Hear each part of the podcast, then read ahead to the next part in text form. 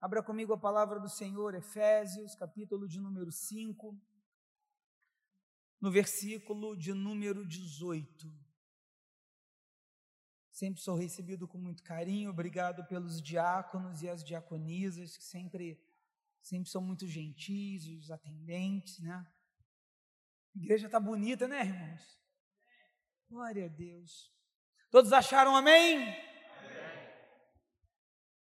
Diz assim o texto no versículo 18: E não se embriaguem com vinho, pois isso leva à devassidão, mas deixe-se encher do espírito, falando entre vocês com salmos, hinos e cânticos espirituais, cantando e louvando com o coração ao Senhor, dando sempre graças por tudo a nosso Deus e Pai, em nome de nosso Senhor Jesus Cristo. Amém.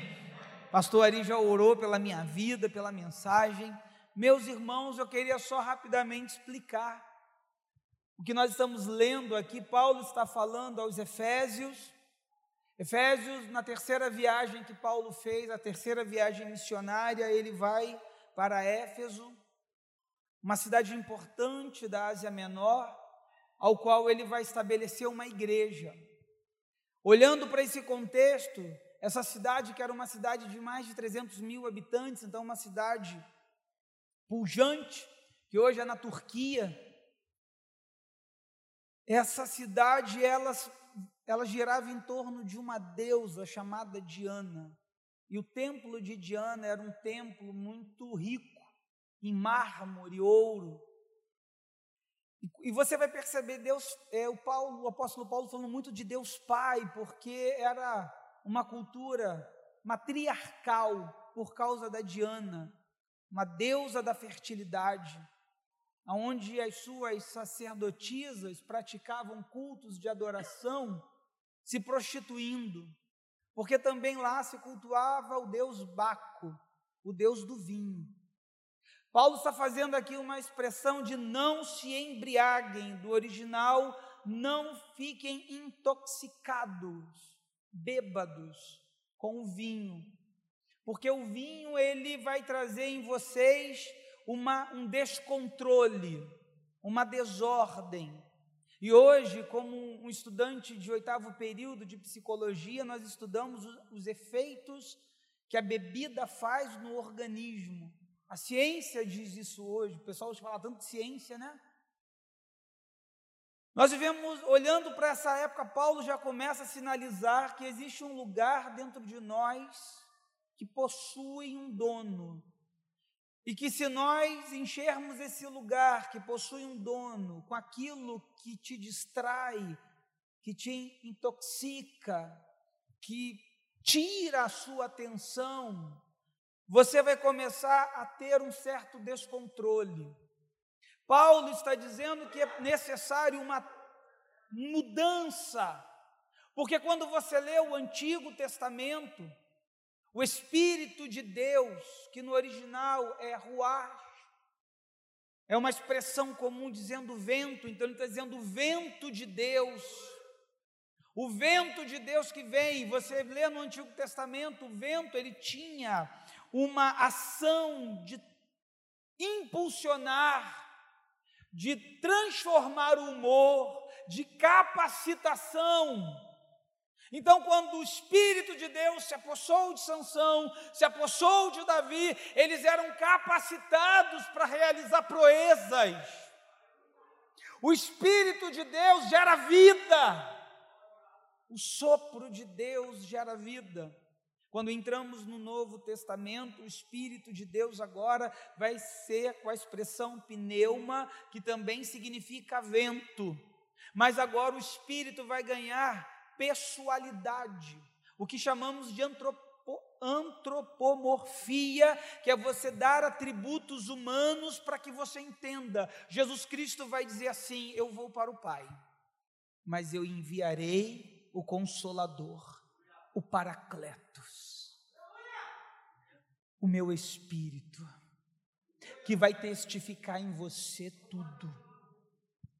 ganha pessoalidade. O Espírito de Deus, o sopro de Deus agora está ganhando pessoalidade, porque ele se torna Deus. A terceira pessoa da Trindade, Jesus Cristo diz: Ele virá e ele vai testificar, ele vai confirmar. O que eu estou querendo dizer para vocês?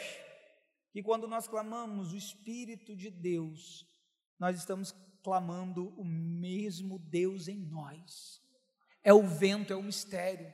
É interessante dizer que quando você lê os evangelhos, eles não tinham esse entendimento completo. A partir de Atos, eles vão parar, eles vão escrever e eles vão ver. Eles estão caminhando com o próprio Deus. Eu estou indo para o Pai, mas eu envio o Espírito, o vento.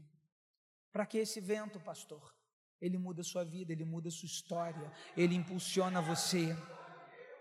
A missão, ele manda o Espírito. Tem um texto na Bíblia Sagrada, João capítulo de número 20, versículo 21, vai dizer que Jesus, depois que ressuscitou, ele entra onde estavam os discípulos e diz: Paz seja com vocês.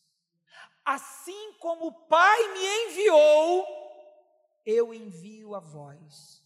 E tendo dito isto, soprou. Sabe o que, que Jesus fez? Ele fez assim, ó e disse: Recebam o Espírito de Deus. Queridos, eu, eu fiquei olhando, eu falei, meu Deus, ele soprou, mas é só em Atos, capítulo de número 2, no dia da festa de Pentecostes, a festa que acontece 50 dias depois da Páscoa, que vai vir a descida, mas o que Jesus está fazendo algo tremendo e simbólico. Quando você confere na tradução da Septuaginta, quando a, a palavra que é usada pelo João, por João, soprou, é a mesma palavra que está em Gênesis capítulo de número 2, versículo 7 quando ele faz do pó da terra e sopra na narina. Sabe o que, que Jesus está fazendo? Ele está dando o sopro de vida e dizendo: receba o vento de Deus, receba o Espírito de Deus, Espírito que vai transformar a sua vida, que vai mudar a tua história, que vai mudar a forma como você olha as dificuldades. Sabe qual é o grande problema nosso como igreja? Que nós estamos mudando o foco. O Espírito vem para que você complete a missão do ir de pregar o Evangelho. O Espírito Santo de Deus te capacita para suportar os dias de Covid, os dias de luta, os dias de desemprego. Você não para mais, porque você não anda mais por vistas, você anda pelo poder do Espírito Santo.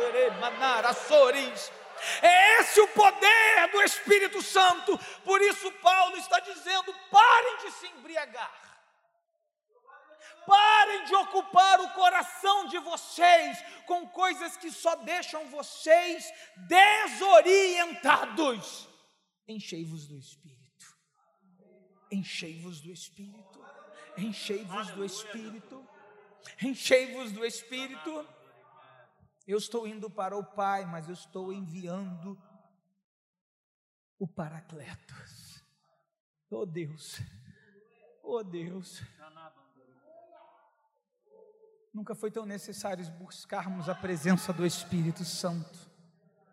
Preguei esses dias no Meia, uma menina que ela tem uma síndrome, me foge o nome dela, ela faz movimentos involuntários de tique, tiques. E ela falou assim: Pastor, será que eu vou ser curada? Eu falei: Eu não sei se a doença vai sair, mas você vai viver como uma curada no nome de Jesus. Deixa eu te falar uma coisa: com o Espírito Santo em você, a doença não tem poder e nem determina os seus dias, nem limita a obra que Deus quer fazer na sua vida, porque é o Espírito de Deus que te impulsiona. Não limite a ação do poder do Espírito, do vento de Deus sobre a sua vida. É o Espírito Santo que Paulo está dizendo aqui. Parem, queridos Sabe o que, é que eu vejo hoje? Nós vivemos dias que nós estamos passando por transformações. Jesus vai ter o um encontro à noite com um, um, um mestre chamado Nicodemos, e Jesus vai virar para ele em João 3:8 e vai dizer: necessário vos é nascer de novo. O vento sopra onde quer, e você não sabe de onde ele vem e nem para onde vai. Assim é todo aquele que é nascido do vento, porque a tradução é pneuma para vento e pneuma. Sabe o que, que Jesus está dizendo?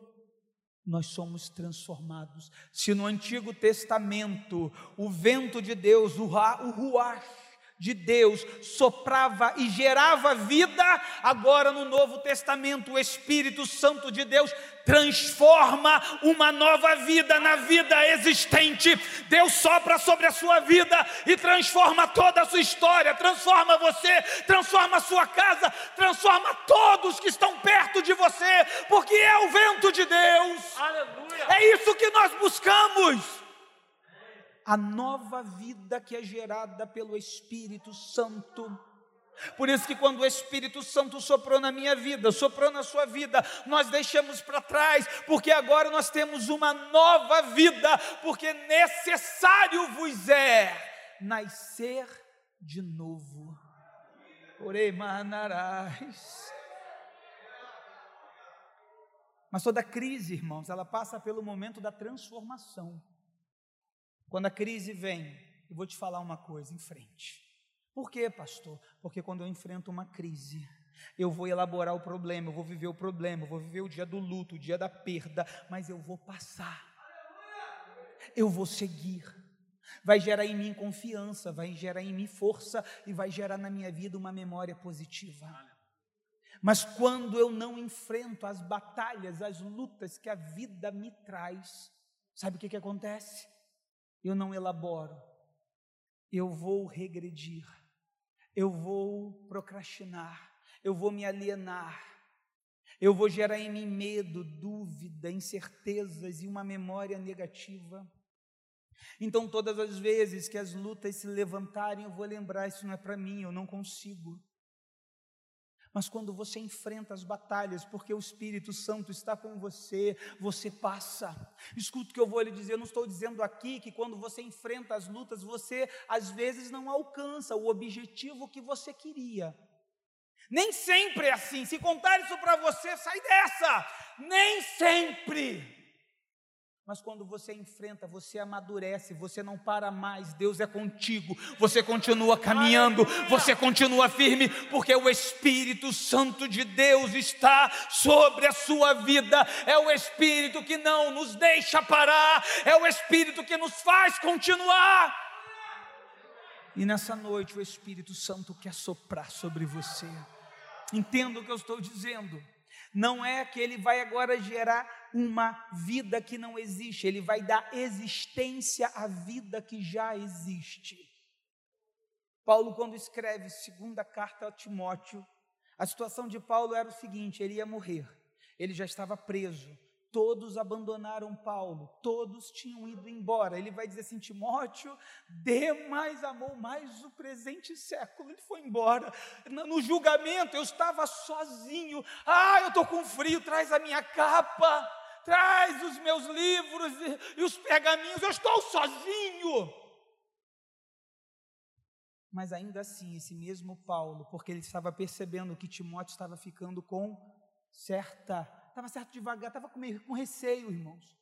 Porque todo mundo que passa pelo dia da angústia, o dia do vale, o dia que as coisas não acontecem na sua agenda, você não programou esse dia ruim, você não casou para ter problema, você não criou seus filhos para eles se distanciarem, não estava programado. Paulo vai dizer, segunda, segunda Timóteo, capítulo de número 1, versículo de número 7. Timóteo, Deus não te deu o espírito de covardia Deus não soprou sobre você o vento daqueles que regridem.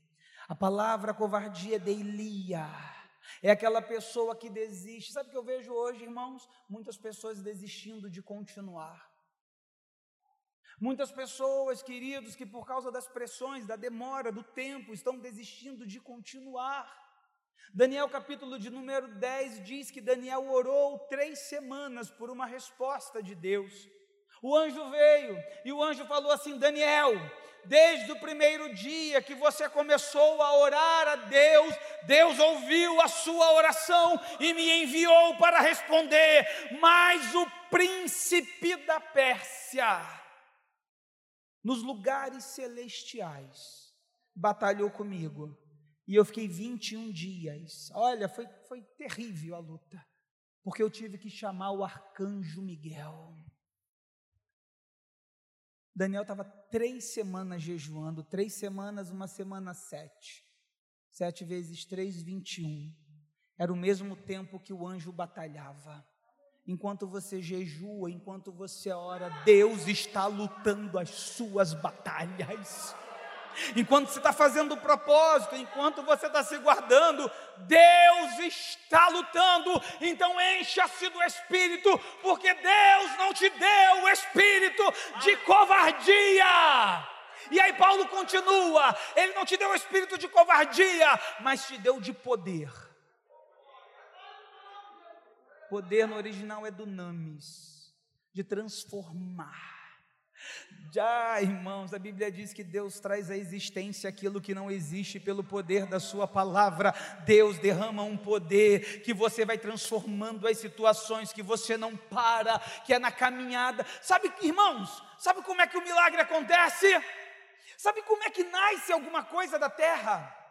Quando lança semente, enquanto não há uma entrega Enquanto não há uma atitude de fé, enquanto você não der o primeiro passo, enquanto você não enfrentar essa luta, enquanto você não assumir uma bandeira e dizer eu sou de Cristo, Deus vai mudar a minha história, Deus vai mudar a minha casa, ah, Deus vai fazer, irmão, joga essa semente na terra e vai germinar na sua vida. Deus te deu um espírito de poder. Aleluia. Ele deu mais. Ele não deu espírito de covardia, mas de poder e amor. O original é ágape. Sabe o que ele está dizendo? Que com o Espírito Santo na sua vida, o poder do Espírito, como você vai ser magoado na caminhada? Orei, manarás.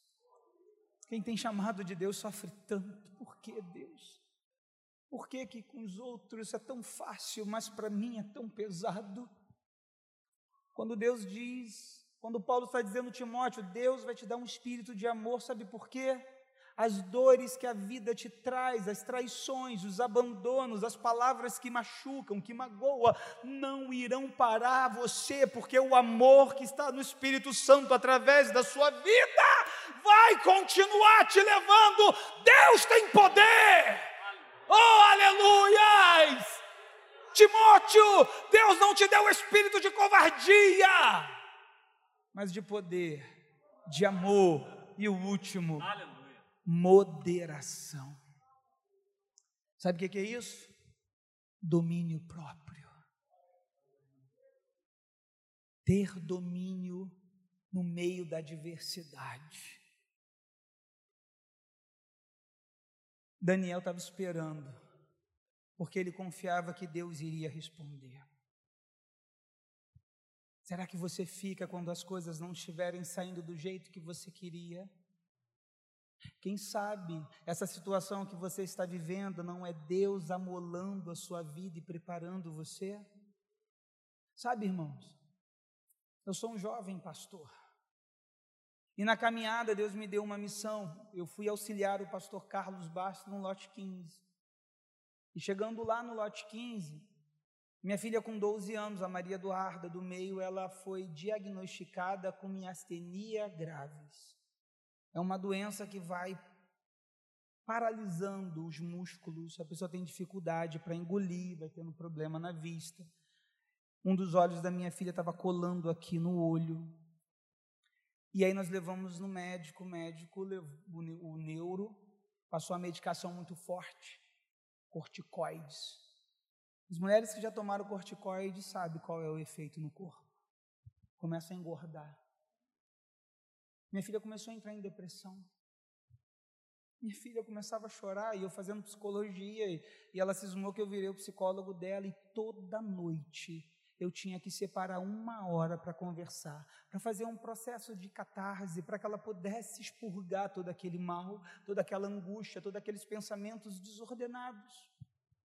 Foi um ano na minha vida e eu ia pregar na igreja falando de um Deus que cura, de um Deus que faz milagres. E eu ia chegava em casa, minha filha entrando em depressão. Irmão, sabe qual foi o duro? Foi um dia eu ouvi minha filha dizendo: Pai, eu queria tirar a minha vida, eu não quero mais viver. E eu ia para o altar pregar e dizer: Deus, cadê o teu poder? Cadê a tua glória? Foi 12 meses na minha vida eu vivendo aquele dilema, eu e minha esposa. Mas um dia, irmãos, um dia, você crê que Deus vai fazer uns, vai ventar sobre você? Um dia, um dia eu fiquei lá me humilhando. A Bíblia diz: humilhai-vos debaixo da poderosa mão de Deus, para que em tempo oportuno Ele vos exalte.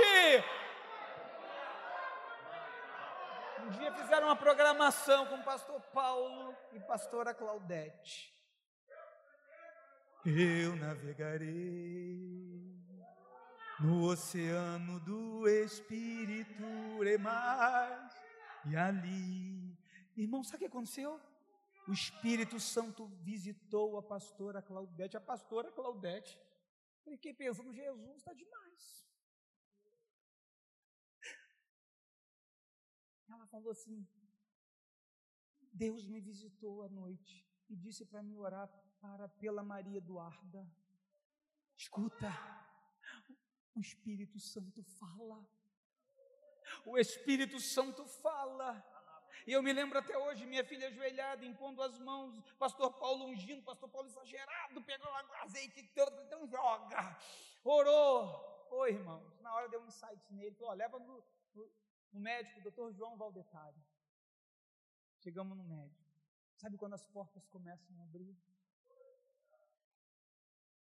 Ele passou vários exames. Tinha um exame de sangue que era 1.500 reais. Falei, sangue de Jesus sem poder. O plano depois pagou. Quando os exames chegou, o médico olhou e falou assim: A sua filha, aqui não tem nada. Aqui não tem nada. Aqui não tem nada, aqui não tem nada, irmãos. Deus fez o um milagre. Oh, não sai da posição, não, irmão.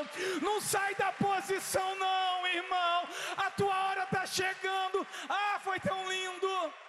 Quem falou que essa menina tem alguma coisa? Quase que eu falei o capeta. Fez uma cirurgiazinha, corrigiu a vista, está uma gata linda. Fica uns urubu agora voando atrás, é só K12. Tchá, tchá, blá, tchá, tchá, blá, irmãos. Irmãos, as tuas lágrimas se converterão em lágrimas de alegria. Deus, essa noite, quer falar com você para que você pare, te não ocupe mais o lugar com coisas que te deixam desorientado, mas enchei-vos do Espírito Santo de Deus, que quanto mais você se encher do Espírito Santo, mais Deus vai falar contigo. E hoje essa experiência na minha vida glorifica o nome do Senhor. Hoje eu digo para você, Deus faz milagres, Deus faz milagres. Busque o Espírito Santo.